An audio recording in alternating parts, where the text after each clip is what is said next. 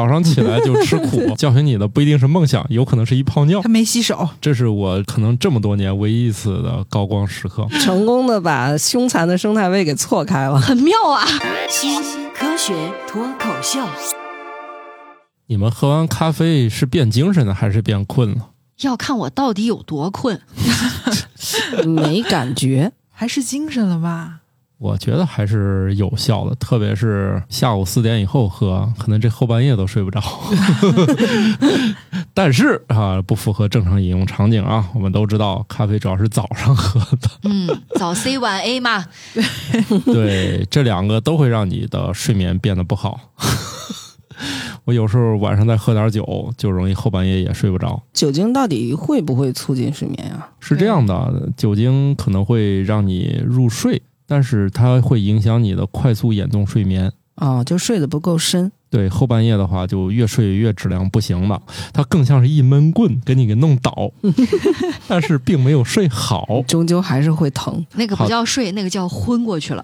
好的，我是每天早上起来必须喝咖啡的啊，半只土豆，而且花样繁多，一天喝冰的，一天喝手冲，一天喝胶囊，但是不加奶。我是喝咖啡，主要是喝带味儿的牛奶的白鸟。我是最近沉迷于果汁咖啡的莫奇，我是早晨喝啥都不好使的巧克力啊，巧克力。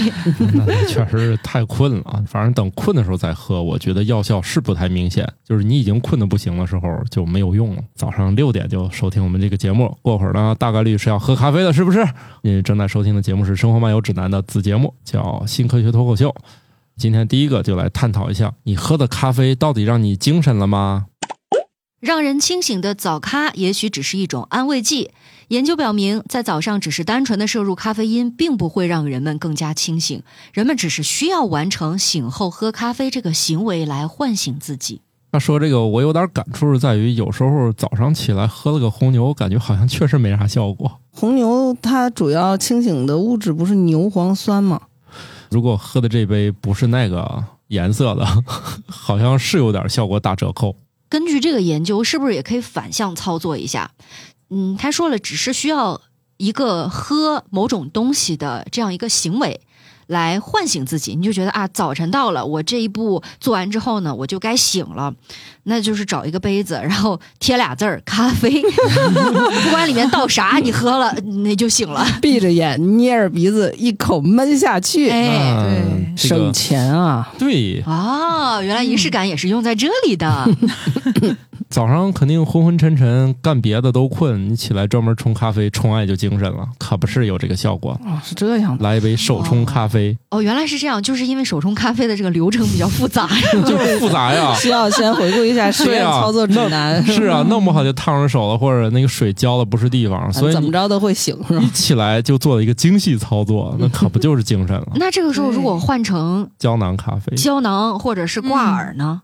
因为它苦啊，早上起来就吃苦，先苦后 甜嘛。先苦那不一定后甜，反正苦是真 苦。那如果照这样说，早晨醒来你啃个苦瓜，是不是也有同样的效果？那不是个生鲜吗？不好保你存，还得洗，还得洗，一洗就不想吃了。 关键是哎它里面不含咖啡因啊，那还有那个问题，就是你也说了要有一个固定的行为嘛。之前可能是冲咖啡、泡咖啡，对吧？喝那你咖啡那，是啊，现在换成洗苦瓜，那不行， 不够精细所 以所以你看，都成年上班之后，还有几个人早上起来是背单词的， 好不容易清醒了，还要还要买一个那种单词卡片机是吧？啊，还得没事儿背俩哎你，别提这事儿了，你也有。这不是少年噩梦吗？哦，呃，你现在还有那东西吗？那现在当然扔啊了，现在有电子的呀，你可以再买。我有病，啊，那不行，万一咱还能接到这广告呢，你不能给咱的这个未来的戏路给堵死了啊不！是说嘛，切了现切了在的大龄人群都喜欢做的一项线上活动，就是在某外语学习平台上进行打卡。这么一说，本来挺开心一件事儿，叫你们说的我都做不下去了。啊，你在进行英语打卡是我 吗在？学日 语，啊给我们标两段儿。怎么，我们这个节目现在也需要那种过年的时候在桌上给亲戚朋友表演一下的环节吗？行，你过年来我们家，上才艺，对，你来我们家表演。没有一个红包白鸟老师是不会开口的。对，所以，按照这个里面的说法，咖啡因不一定能够起到提神的作用，更多的时候是你觉得它有用。那你平常说自己需要那么大量的咖啡，其实是在不断的给自己增加这个是心理暗示。对呀、嗯，多体验生活嗯的苦。各种不同的苦是吗？对，后来就琢磨苦里面能不能有点香味儿啊？哎，慢慢就进入了烧钱的阶段。现在我回归了，所有热爱咖啡的人到最后就是说，速溶就行，哦，咖啡味儿就行。你看那些做精酿啤酒的，他们最后还是喜欢喝大绿棒子。相当于漱漱口啊。既然早晨的咖啡因没有这么大的功能性的作用的话，是不是我们也会有一种复古的行为，就是那些更适合中国宝宝体质的咖啡，就是豆 浆， 毕竟也是豆嘛，是吧？那个可真不好使，就是说，但是它会让你也有一种开启一整天的感觉，因为你喝豆浆绝对是把它当做早餐的一个必选的饮品之一。对吧？你不会说是我中午或者晚上喝豆浆，一般都是说嗯喝豆浆都是早晨的行为。嗯、那它也是一个打开新一天的方式。哎他说的没毛病，就是有时候我确实起来去吃个正经早餐，回家以后也精神了，其实也没喝咖啡。嗯，不过我是觉得，你要是在自己家拿豆浆机打的话，确实有提神的 作用。够吵，是提神，还能叫别人起床，是这意思吗？对， 这属于物理的方式，嗯，这就不属于体内的方式了。 但是我觉得你说他说这个，那早上提神是心理作用，可是晚上喝了睡不着觉是实打实 的呀。 所以人家只讨论早上嘛，下午可就不是安慰剂了，它可真影响睡眠我呀。明白了。早晨醒不来的不光是我，还有咖啡，嗯哦，它也是到了中午、下午才醒盹儿的。这呃看时间下菜碟儿。嗯，啊对，主要是喝咖啡，它的主要副作用，我觉得也影响。喝完它肯定得老老往厕所去，特别像我量 量这这个么大，效果倒是绝对没对没吧毛？你病嗯坐那儿正困呢，你就算睡着，它也能把你叫起来。叫醒你的不一定是梦想，有可能是一泡尿。 可以憋着，嗯，不行，憋尿会降低人们的认知水平。正常成年人的膀胱容量平均是三百五十到五百毫升，最大容量是八百毫升。当膀胱内储尿量达到三百到四百毫升的时候，人就会产生排尿冲动。憋尿会让人更愿意延迟满足，更有耐心，但是憋尿不好。这条吧，虽然是我写的，我自己都不信啊！憋尿怎么能让人延迟 满足？我对，那不是更着急啊吗？对，特别着急，是吧？我小的时候在床单上画的那些地图，那他都的不意思是延迟满足的结果呀。当时梦里找到的厕所就赶紧解决了。他的意思不就是你当你坐到厕所马桶上那一刻，你的幸福感被极大的提升了吗？ 啊、他可能是说是别的事儿吧，就比如说你憋尿的时候，是不是给人写邮件就更耐心？ 难道不是写的更少吗？应该呃，我还记得一个数据啊，刚才因为提到了这个膀胱的容量啊，包括什么时候你会有排尿的这个感觉和冲动，人的平均的排尿时间是二十一秒。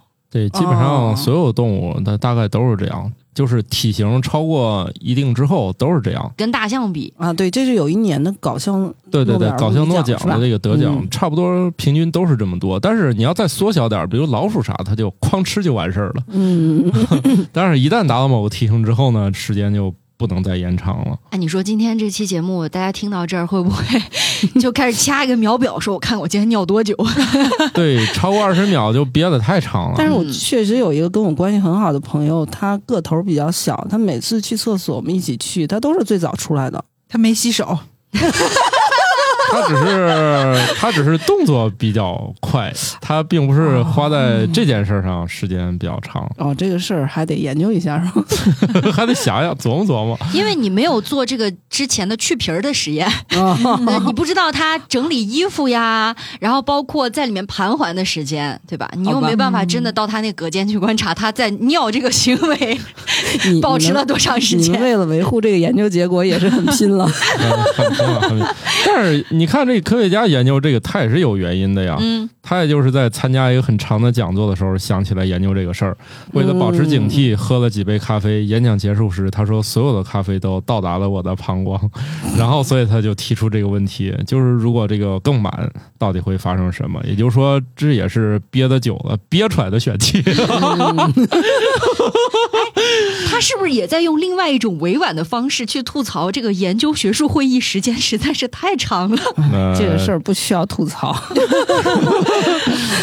哎，我今天看到了两张图片，嗯我觉得特别好笑，因为之前老有那个呃，算是玩梗吧，大家老说什么零零后在整顿职场啊，然后有人呢就说我的有些同事啊，他好像有那个开会牛逼症，他给每个发言人倒计时，包括老总， 就是大家参加一些比赛的时候，他会有那种限时嘛，比如说你只有四分钟的演讲时间或者嗯五分钟的演讲时间，到最后结束的时候，你还剩一分钟，嗯还剩三十秒，他会给你倒计时或者举个牌子， 然后他就拍了照片，上面写着，比如说您的时间还剩六十秒。 这辈子还能活多久被他限定了。嗯，我觉得这个方式很妙啊！我觉得他的职位可能从此被限定了。他的天职位也只有倒数一阶 了。对，别人的天花板可能比较高，他就早早的撞上了透明天花板。 我已经很努力了，但为什么还轮不到我？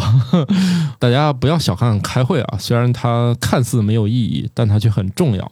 人们之所以反复的重复这件既无聊又看上去没有用的事儿，是因为他真的没有用。嗨，哎，是开会就跟饭局一样，叫上你和不叫上你就是俩事儿。你缺这顿饭吗？不缺。你这样一想，开会就显得那么就没有那么无聊了。就是这事儿好歹叫上你了， 就是怎么样用一句话体现你在这个办公室，或者说你在这个公司的地位，对就是老接总电出话差每次都叫我跟他一块儿出去，不是，是你接到某个电话的时候说，哦，他们都去开会了。 嗯，嗯、嗯，那这个人岗位是重要还是不重要？你说呢？好像这公司他是可有可无 了。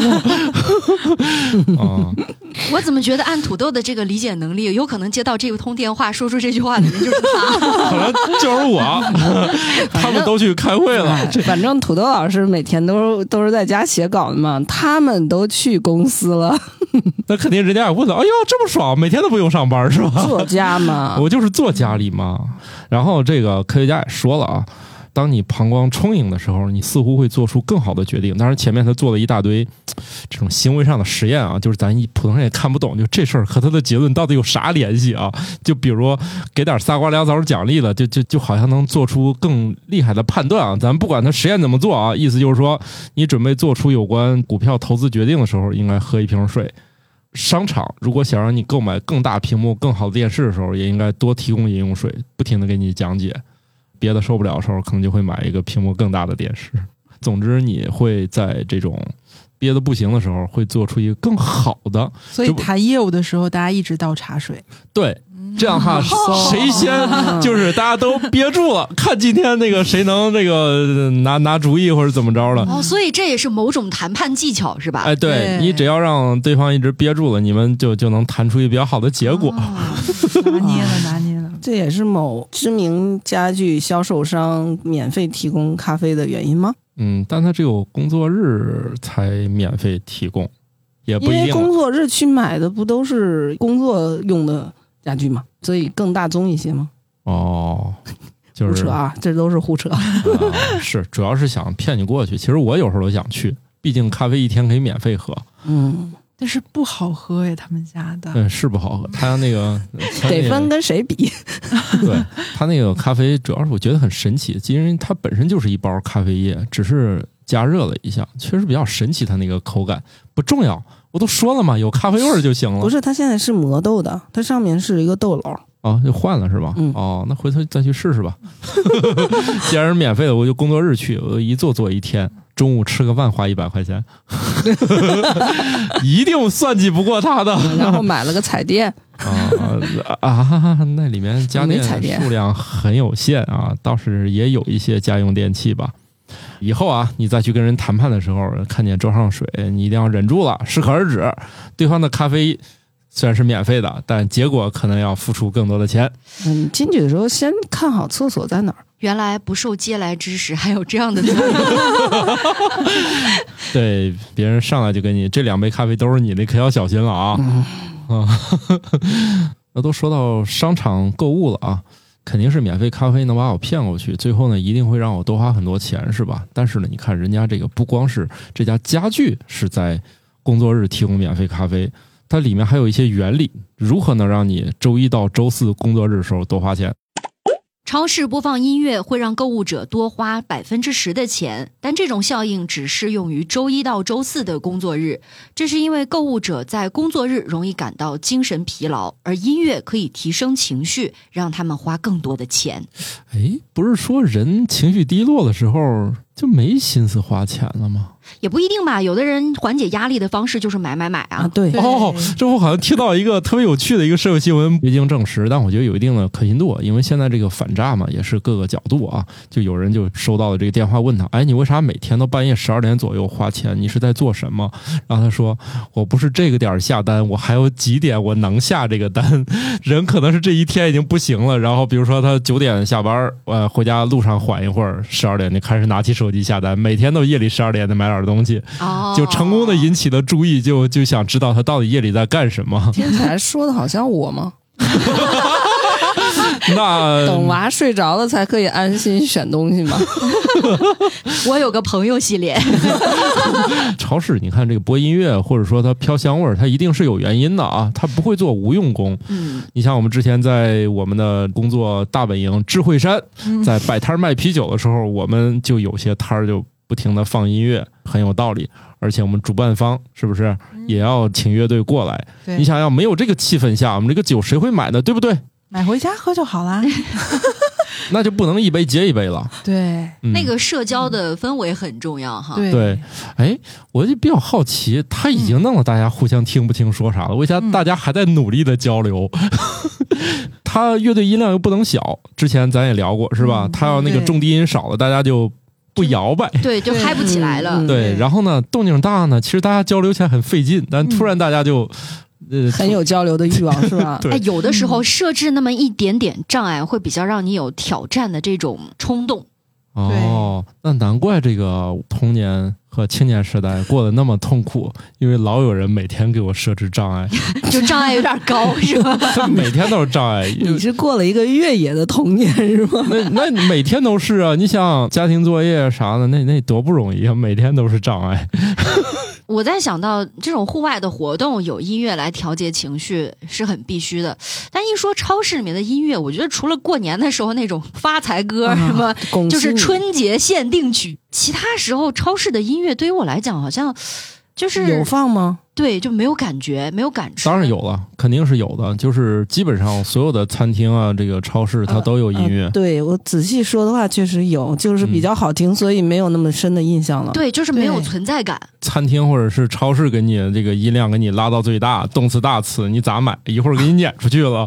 那那我不就是春节的时候吗？对，我觉得主要是春节的那个音乐给我们造成的伤害太 大了。啥伤害呀？我真的，我那段时间我很恐惧去超市你，去啥呀？现因在还为去完超了以市后吗满？脑子都是那个东西。你还现在还能听见吗？超市都快不存在了。我们有时候吃完饭还要溜达一下子嘛。啊，下一步是不是购物 APP 要播音乐了？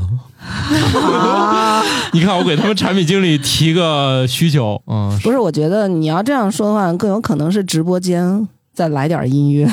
直播间主要它的功能是不让你思考，确实挺想买的。他说的话全都是带有情绪的，我觉得它的功能跟音乐是一样的。嗯，不管是刚才我们提到的哪种方式，它的目的就只有一个：提升情绪，让你上头，对嗯然后就是就会花钱。就是上头，不停的往桌子上垒那些商品，这个步骤会重复五六次，甚至六七次。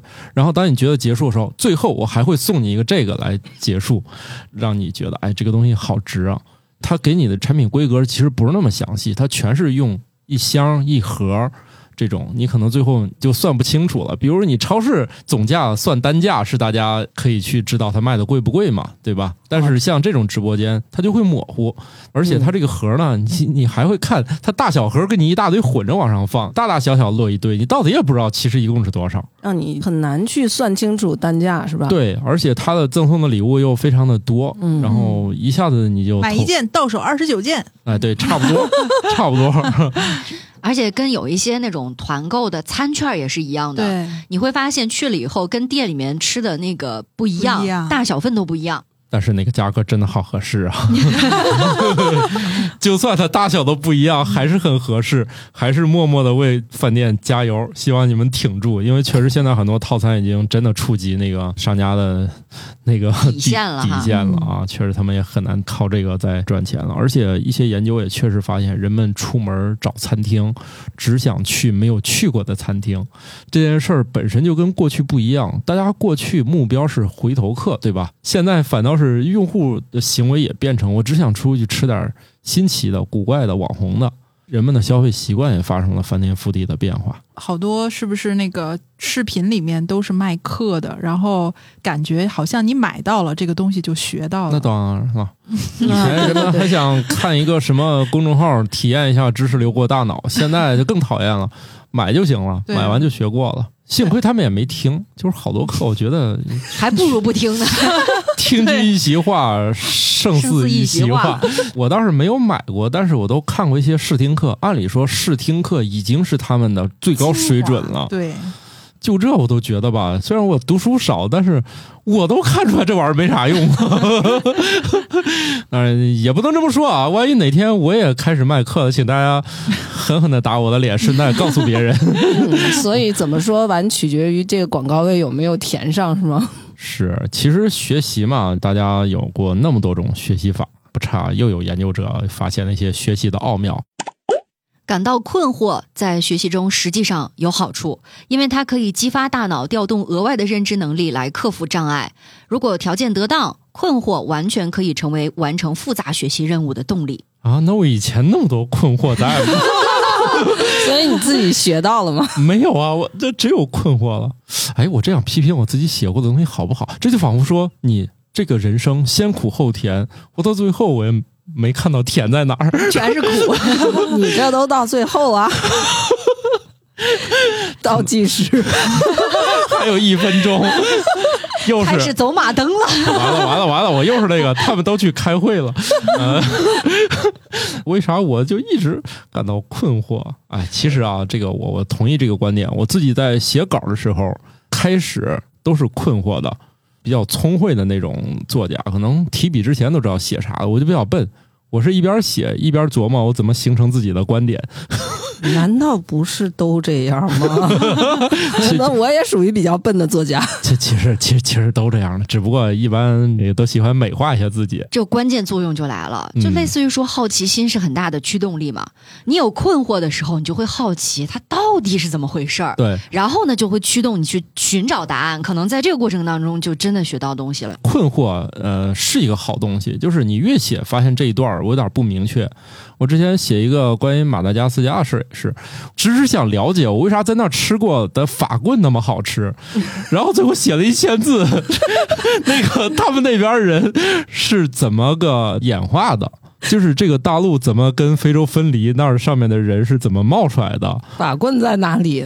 嗯，对掉，海最里后了写到最后发 现我已经离主题偏离很远了，但是就这个困惑引导了我对这个岛上的历史产生了兴趣。嗯，然后本来是打算投稿给一个美食杂志的，然后换给投稿给一个演化生物学杂志了。对，分享一个小小的技巧啊，如果你是一个科普写作不是很在行的，有几个方向其实你可以尝试，一个就是天文方面，其实它那个新的研究比较多，然后一个就是演化，它的新的东西也很多。这样的话，过去如果你知识积累没有那么扎实，完全可以一边学一边弄。但是有很多像生物方面，就是它很多联系，你一时半会儿是搞不清楚的，很容易就踩雷了。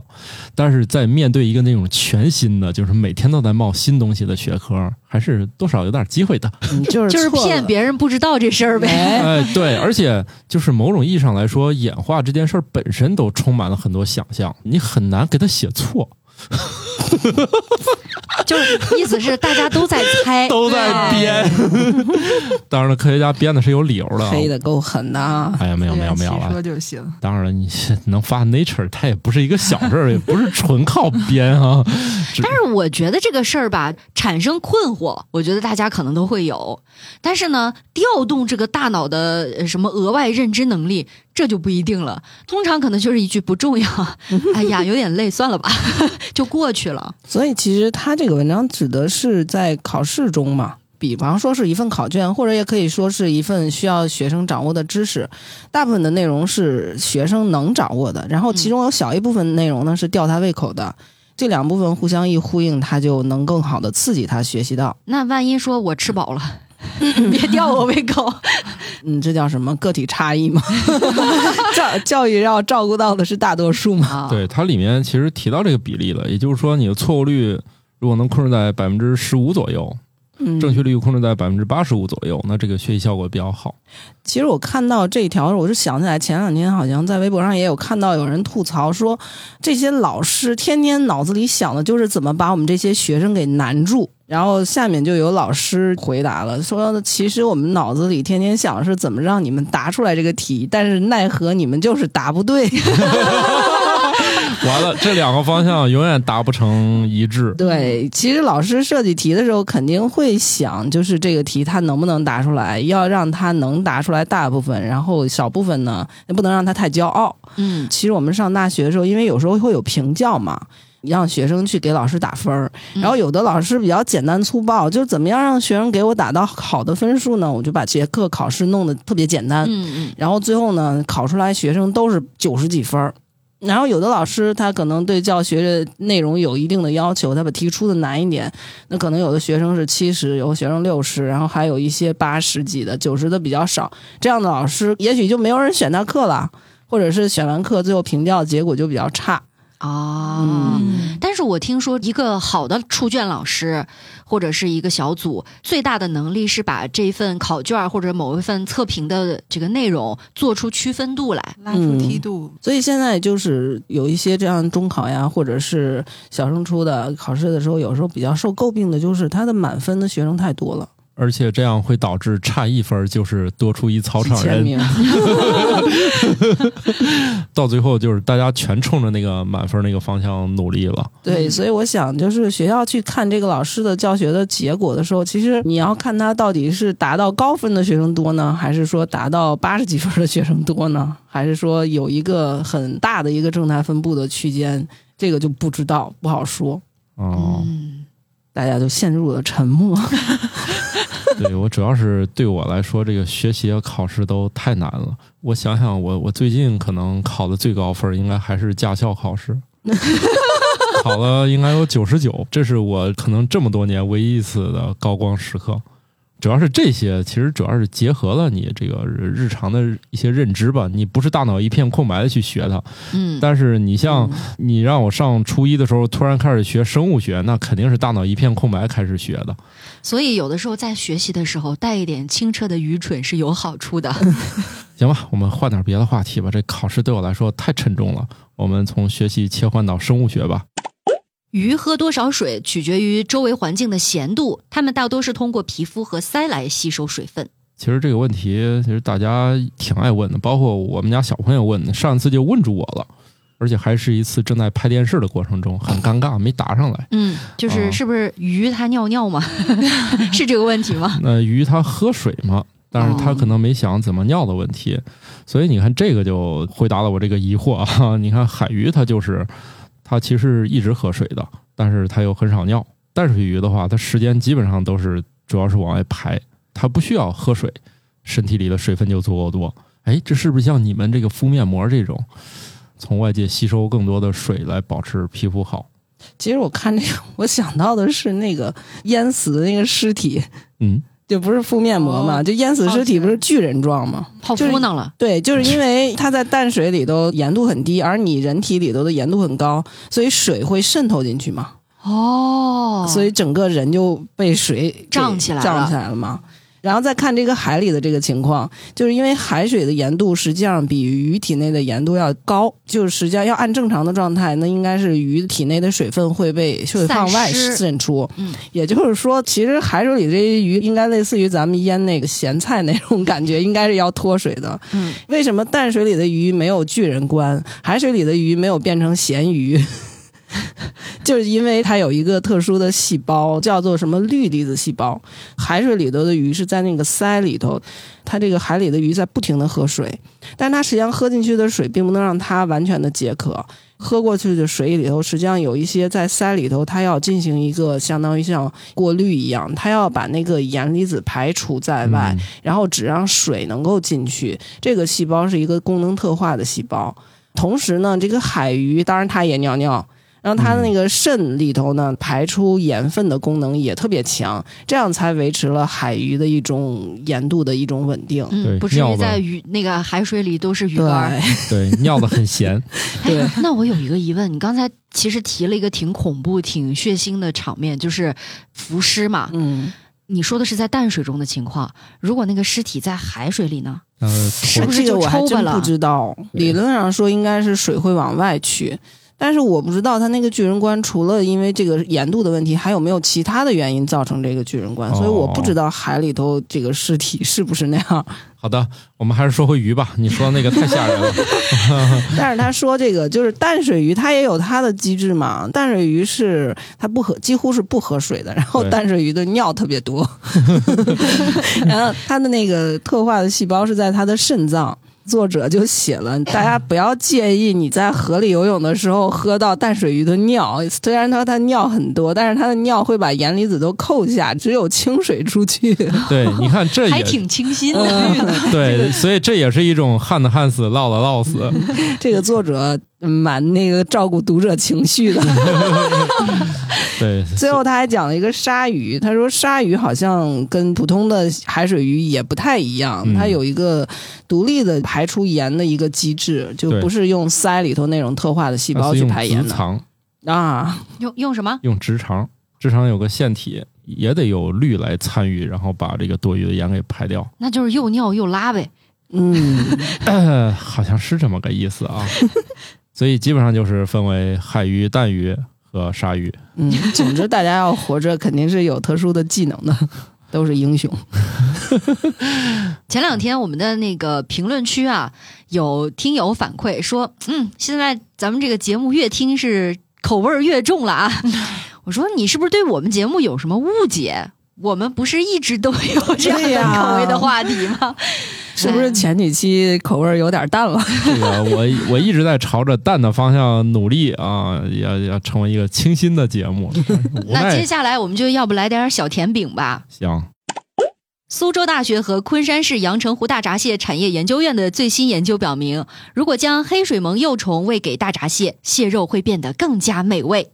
哎呀又到了吃蟹的季节了，给动物喂饲料来影响动物的口感，这事其实挺常见的。是吧？你看那个牛肉、羊肉，像新疆、甘肃的羊没有那么大的膻气，不就是因为它吃的那个牧草种类不一样吗？对对对，说嗯好像是碱性水平相对高一些哈。对嗯而且我记得就是有一个研究气候变化的论文里头有说，就是因为牛它会排放甲烷嘛，嗯，但是如果给牛喂的饲料里头有一种呃那个饲料叫牛质，然后它会影响牛的那个消化道里的菌群，它的甲烷排放量会少。同时呢，因为它甲烷排放量少，就影响了它的那个代谢的能量的代谢，它那个肉味道也会不太一样。哦，如果你去市场或者是在线上买肉，很多人会挑骨饲，你看嗯吃什么饲料，它出什么肉就很有道理嘛。对就螃蟹也一样啊。我我觉得现在啊，很多时候刻意强调大家觉得很厉害的东西，可能过些年发现可能是智商税。我举个例子对，就是比如牛奶上写三个大字“复原乳”，当年就觉得厉害的不能行。 后来发现哼这是奶粉冲的液态奶卖给我的，后来就觉得它不高级了。那是不是因为以前就是奶水、牛奶的那个质量、蛋白含量更低一些，所以复原乳的蛋白含量会高一些？我觉得营销手段吧，不嗯过我想起来一个， 就是所谓的柴鸡蛋，其实是给那个鸡吃辣椒，是吧？给鸡吃辣椒。因为那个鸡吃完辣椒油，辣椒那个色素会进到那个蛋黄里，蛋黄哦就会显得很黄。哦，啊，然后鸡本身又没有辣辣椒的受体嘛，辣椒素受体，它对不会他也不显觉辣得辣，咱们有很多以为更有营养的柴鸡蛋，实际上是吃辣椒嗯传递过去的。那它本身也真的是辣子鸡啊。这个螃蟹的实验呢，目前还是在实验室里进行了，还没有像白老师说的已经都大范围使用了。当然，咱们不知道啊。总之，这个报道里面说用黑水虻幼虫代替了大闸蟹的常规饮食。你们知道常规饮食吃啥吗？那么多大闸蟹，肯定不是让他们自己打食儿是吧？基本上是鱼货的一些副产品，比如磨碎的鱼之类的，是喂给大闸蟹的。黑水虻幼虫呢，目前已经是那个大西洋鲑鱼、罗非鱼、鲫鱼都是属于未来有可能想给他们喂的一种东西。看来这玩意儿是不是繁育能力比较强，是吧？他们现在喂的是不是就那种干的，就像我们那龟粮一样的那种？嗯然后你这个黑水虻怎么说也是活物，对，改善一下鱼螃蟹的伙食。那肯定的呀，这些虫里面肯定都是蛋白质也多，另外还有脂肪。大家去改善动物的那个饮食，无外乎就是要么让它更便宜，要么让它更好吃。嗯，这个显然可能是不是能目的都能达到，因为它这个生产比较快嘛。哎，那你们是更喜欢吃公蟹还是母蟹呀？ 好家伙，一下就都又不一竿子又支回到餐桌了。嗯我我是比较喜欢吃公蟹， 我还是喜欢吃母蟹，都可以啊。我以前的概念中都没有吃公蟹这个事儿。我觉得白鸟老师以后可以不用说自己尝不出来什么味道之类的，因为这个研究当中还提到了一个细节，就是说雄性螃蟹的生殖腺当中含有更多和鲜味儿相关的氨基酸，嗯就是它吃起来应该是会更鲜的。通常我们吃的时候，那个所谓的蟹黄、蟹膏，其实就是螃蟹的那个嗯生殖腺嘛，嗯，嗯，嗯，所以它更鲜一些，我主要是觉得哦那个母蟹的那个蟹黄那一大坨，有点噎是吧？ 嗯， 啊，那个没有，你嫌人家空，有嫌人家噎，就是这么 欠儿。还得不大不小，正好谁给你找去？我觉得有时候那黄大的吧，都有点吓人，是吧？啊、一整坨掰下来，感觉做个蟹黄豆腐还是不错的，这样不就不噎了吗？下回遇见这样的，请交给你我。啊我，帮你做无害化处理。 啊，垃圾分类也不用你管了，都是我来处理了啊。那既然都说到这个，哼，吃男还是吃女，是不是？ 嗯，经常有人就是比较疑惑嘛。既然咱男的跟女的在很多地方长得都很相似，又不太相似，很多人都问过我的一件事，就是男的到底能不能分泌乳汁？其实，在现有的案例当中，还确实可以。男性在自然条件下不能分泌乳汁，但是在高水平的催乳素影响下，其实也可以泌乳。对，在某些这个特别的案例里面，哈，这个男的确实是可以。 你嗯你想想这个道 理啊，就是硬件大家都有，嗯，是吧？乳腺男的也有，女的也有，对吧？嗯？然后这个外部设备， 这个乳头的形状，嗯，男的也有，女的也有。勉强都算有。对，你就你就硬件都是有的，就是现在软件能不能匹配得上的问题，你知道那就是能不能要兼容了？装软件，对，装软件这个活儿就交给激素了。你能不能让这个激素做好很好的本地部署？对，而且有些雄性这个哺乳动物本身就发现就可以，东南亚就有那种果蝠，它就可以自发的就有。哦，果蝠吃的是果儿，产的是奶，是吗？ 那肯定的，你你你看那经常那个孕妇为啥老吃水果呢？ 什么呀？跟这个没关系。 但是男的吃那么多水果不都白瞎了吗？哈，我是想起来，其实男的得乳腺癌的病例也有的。对对对，嗯，之前我就听人说过啊，在那个肿瘤医院里面，相对来说女性患乳腺癌的病人还是多一些嘛。突然之间呢，住院的来了一个男性，他就特别的不好意思。嗯，会吗？他会觉得很尴尬，就是别人也会好奇说你一个男的为什么住到这个科室了？就是大家在那个意识当中、观念当中还是嗯，认识的不太够。土豆老师一般人还是会尴尬的。我今年住院就跟四个女的一 屋，她们不分性别。所以就是告诉大家嘛，反正大家硬件都差不多，就不需要尴尬嘛。强 调一下，土豆老师住的不是乳腺病科啊，我住的是肾病，什么来着？你说但我人只要但凡正常，基本上都有俩腰子吧，对吧？对，但是我住的跟那个病没啥关系啊， 他只是他们这些病房放在一起而已。然后显然是，反正他是不区分性别的，一人一个帘儿。结果我住的第二晚呢，把所有帘儿拆下来拿去洗 了，所有人都是这样敞着睡的， 根本没有分隔。 呃，我不知道这个医院到底分不分性别啊， 一般分的，一般是吧？他可能有时候实在安排不开了。那我住这个还是挺特别的啊。 嗯，你可以我我之前见过一个挺冲击的画面，是在 ICU 里边儿，嗯，可能相对来说就年龄比较大了，这些病人，而且很多都是那种神志不清的状态。当时呢，临时有一个抢救，就突然之间有个老太太，她的状况不太好，就立刻会把她的那个衣服整个就是敞开的状态，一整个人是袒胸露乳。就那个时候你，你你真的就感觉到说，在这个时刻是没有性别的，就只是一个人体在那里而已。嗯，救命要紧嘛。对，哦，好吧，我们说说点儿开心 的吧，啊、说点儿开心，别一弄又还剩六十秒，老倒计时，那他们都去开会了，完了这成一梗了。哎，但是你说会不会有这种状况？就是之前有那种让男士去体验分娩的疼痛生嗯嘛，育的嗯机器就是拿电电他是吧？不用不用，我有这做个我技做过那个胆结石手术，在做手术之前，那胆结石本身就挺疼的。不是，您那你得恰巧有个胆胆结石石啊！ 嗯那这个 我在想会不会有人现在有就是这个机器，那个思路比较清奇，让男的体验一下泌乳，这个有些哦人是有这样案例的，也是岁数比较大，就是莫名其妙的原因就开始了。那不就是乳腺癌前期的征兆吗？嗯，有些也不见得非得是啊。然后他就那个后来也有好事儿的医生，你想这医生能逮着这种事儿，他不会轻易放过的，是吧？他就学院过来参观，他就、嗯那在参观那也没啥意思，反正男的吧参观也就那样了啊。然后不是教学参观好啊吗？啊是，然后他们还还专门把那个乳汁拿去化验了一下，说成分跟正常的女的是一样的。嗯，确实，男同胞们也可以的。对，它嗯就是它是可以的，只不过就是分为这个区别是大水管和小水管的问题，嗯， 是吧？狮毕子竟几子都是肉，多点儿少点儿都对是的。，他有的是为高楼大厦建的，有的他就是为那个凑合能用建的。所以作为一个备用手段，对就是硬件基础是 OK 的啊，嗯基础设施是有的。但是他是对小水管，他能力是不够的怎么说也比那个子宫好实现。啊。对，嗯这个还是容易多了。所以以后男妈妈那指日可个待。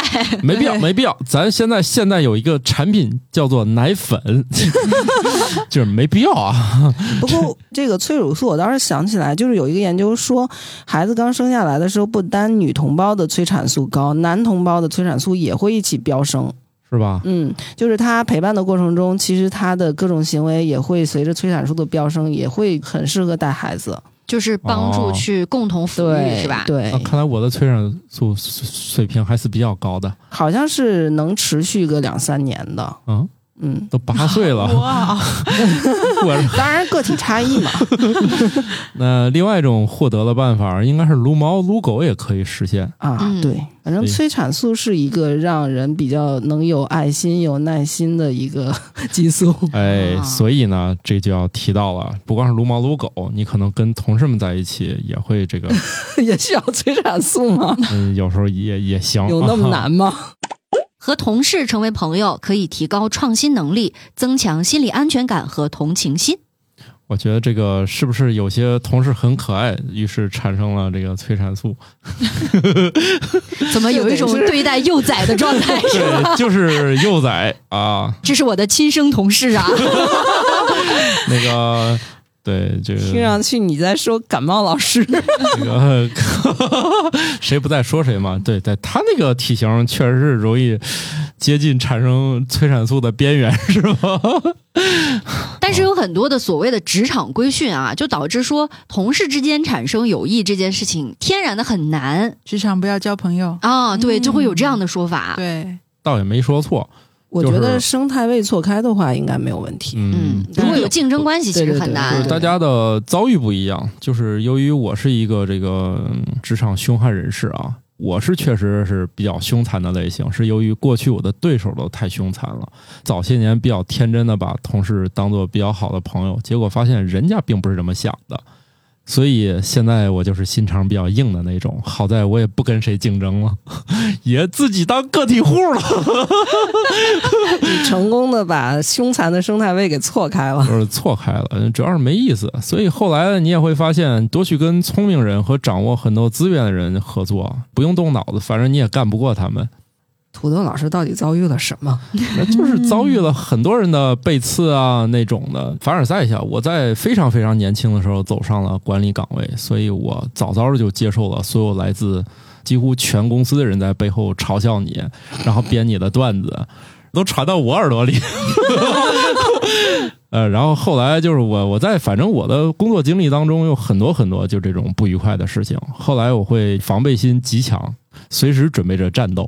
应激那种了就是应激状态吧，啊对对，就是我自己成为了那种人，看谁都不顺眼，我弄谁我都就是屠龙少年成为了龙。嗯对对对，我主要是没涂几天， 一不小心成了 龙。就是上来我就是那个恶龙了，就是很快就被人背刺，就这种。而且过去经历当中，他们明明都是那种要么面目慈善的那种老大哥，要么就是那种看起来初入社会的大学生，但是他们下起手来可一个一个都没轻没重的，感觉是没掌握好力度。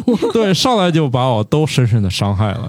所以你看，我这个节目当中就跟大家不是你到底想说这个研究科学还是不科学我呢？觉得呃随便吧，就是你啊其实我觉得这个研究是有道理的。你会发现，你想要在职场当中交到朋友，首先得有合适的氛围吧。它跟你不存在这种竞争，而且你们的整体的工作环境和氛围是良好的，是是有利于产生这种同事之间友谊的。在这种的工作环境之下，你想一想，肯定是一个比较向上的，嗯然后创新的这种状态，或者说劲头会比较好的地方。嗯，它当然会促进你去产生一些新的想法或者火花，但是那种很险恶的环境之下，你一天都在考虑那些弯弯绕，每天都在搞那些什么办公室政治，你哪有心思去搞真的工作上或者说创新的这些东西呢？但是那样也会让同事们临时成为结盟，互相安慰，增强心理的安全感和同情心。嗯，。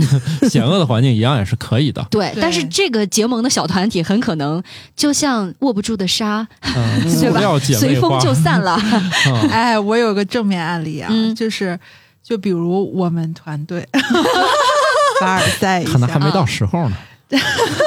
志趣相投，因为刚好也是做文化领域的，嗯所以呢，大家其实最后能留下来，并且在一个部门相处下来，团队合作较为默契，总体价值观相对相同。嗯，而且呢，大家都是有一个，比如说，都对这个领域真的是有很强的好奇心和学习能力的，嗯，所以就很容易因为这个外在条件，而不是说性格合不合适啊这种问题，嗯，而被推到了一起。同这学个很难 哦。还很年轻。哦 总之，我现在是不信了。我的解决方案就是。扩大你的视野，就是你不要再去思考这件事就好了。当你也不在乎，比如说我跟乔老师之间，我们俩应该是百分之五十的同事关系，从血缘上看，虽然我们俩 情虽然我们况俩不是一家公司，但又存在着某种工作上的关系，但是由于也其实缺乏竞争，这种就还好。比如说我跟这个港木老师，那他就是我们的投资人，最多他就是把我踢走不要了。也不存在竞争关系，所以白岩老师说的有一定道理，你们错开生态位就行。土豆老师的个人经历和莫奇老师的个人经历，毕竟都是个人经历。对，对都是都对都无法去就是嗯直接参考。我觉得要不这样吧，我们也在节目之后做一个小小的调查，看我们的听友当中对，你认为你在职场当中有和同事成为朋友的这种情况多不多？我们看大家的比例吧。对，但是我说的不是很绝对啊，毕竟我确实有很多关系好的朋友都不可能是以前的同学了，反而都是一些过去的同事啊。所以呢，只是说他积累的速度比较慢 哈、不能说，哎，我们对这个事儿绝望了，说同事全是坏蛋，不可能的啊。我哎，但是是不是跟岗位也有关系？嗯，怎么？讲？同级且竞争压力弱的情况下，会不会更容易结为？啊、啊对嗯因为可能会有共同的经历和压力。对对对，啊而且是上下级之间确实很难有是特别没有压力的这种交流。哎对，嗯，对，而且你这个岁数大了之后呢，突然就发现，你觉得没有压力的时候，你可能给别人制造了不少压 力。那你就是上级呗。干到这个岁数之后呢，你会发现无意当中就给人带来一些麻烦，可能无意当中你提了一个觉得这是一个很小的要求，结果人家很隆重的把这事儿给你弄了一下，嗯就这种就觉得也挺尴尬的。嗯， 就是也不重要是吗？你又花这么多精力在这些事儿上，我应该不会给乔老师带来什么压力，毕竟他可以直接怼我 啊。但是比如说你对外合作这种事儿就比较多嘛，可能会产生一些，所以我觉得大家啊也不用特别悲观。我刚才前面说的是，你正在进行时的时候要小心，但是会发现你都脱离了某些团体，你还能跟某些人就是长期保持联系的这些，其实多数我觉得还都不错。大家可以踊跃的来我们群里分享一下你的职场知识。哎，我们这一集明明是新科学脱口秀，怎么聊回了生活漫游指南？ 啊，就开始了进行了闲聊。因为理论总要指导一下实践的嘛。哎嗯，对，哎，白鸟老师，你们这个大学里面都是怎么一种关系？我去，我也挺好奇然的后。啊我的好朋友是做教学管理的，跟我没有课题上的竞争关系啊。哦，想必你也不可能在这节目中细说。 呃你看这个乔老师就没有什么具体的发言，这估计这个有有点故事啊。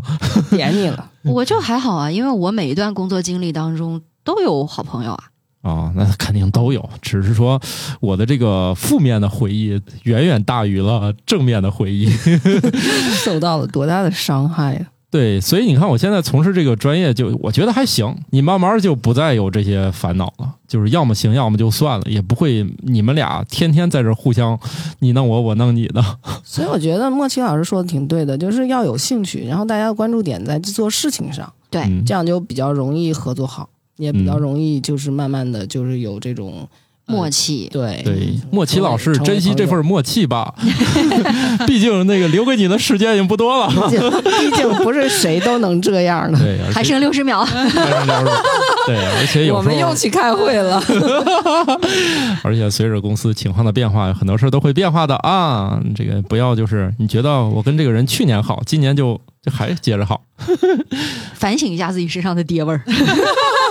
那、嗯、主要是我这个受害次数太多了，给我留下的阴影太多了。主要是土豆老师当年的位置可能坐的比较高，嗯啊不是这个上上下下，我是能上能下的人， 下去了就换一家公司了。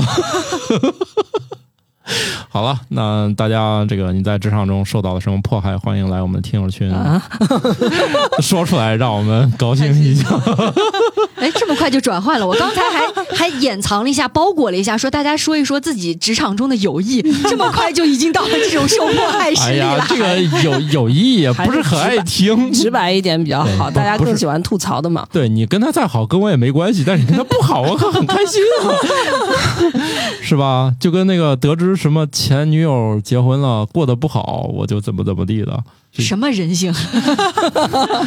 普通对人性，，也没说是哪个呀。新科托冷知识大放送。沙滩其实上是山脉侵蚀和河流运输的自然结果，海滩只是沙子的临时停留地。位于俄罗斯中部乌拉尔山脉南部的卡拉恰伊湖是地球上放射性最强的湖。上世纪九十年代，在湖边记录到了六百伦琴的辐射水平，足以致命。幸运的是，目前这里已经被泥土、岩石和特殊的混凝土块填满，但核辐射的遗留影响仍将持续。鲸鲨是卵胎生的，雌性鲸鲨会将雄性鲸鲨的精子储存在体内，以便在需要的时候使用这些精子受孕卵子。因此，雌性鲸鲨的子宫内可以同时存在不同发育阶段的胚胎。鲸鲨是海洋中最大的鱼之一，虽然体长最大能到十八点八米，但仍然不及体长超过二十米的蓝鲸。需要注意的是，蓝鲸属于哺乳动物，而鲸鲨则是真正的鱼类。英国亨氏公司表示，开瓶后为了保持番茄酱的质量，确实应该把它放在冰箱里冷藏，这是一个谨慎靠谱的选择。好吧，我们这集就这样吧。我们还是希望你能在工作中收获快乐啊！啊，人和人之间的关系是不可控的，但是多花一些时间学习，让自己变得更强大啊，这还是很有必要的，对不对？我这个 怎么又要学习 了？熬鸡 熬鸡汤咋没人接呢？好，就这样吧，就这样吧，失望了啊，结束吧，我跟你们暂时没有友谊了，让我缓缓吧，啊，拜拜了。拜拜拜。新科学脱口秀由生活漫游指南制作播出，节目依然在进化，欢迎提出您的建议，请在微信添加好友，搜索小助手“生活漫游指南”的拼音全拼，加入听友群，用脱缰的快乐和天南海北的朋友们漫游吧。